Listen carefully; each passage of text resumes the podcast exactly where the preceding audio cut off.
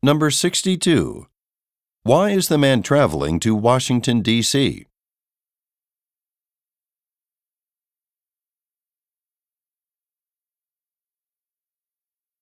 Number 63.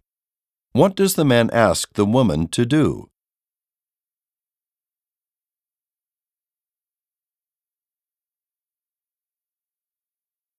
Number 64. What will the woman most likely do this afternoon?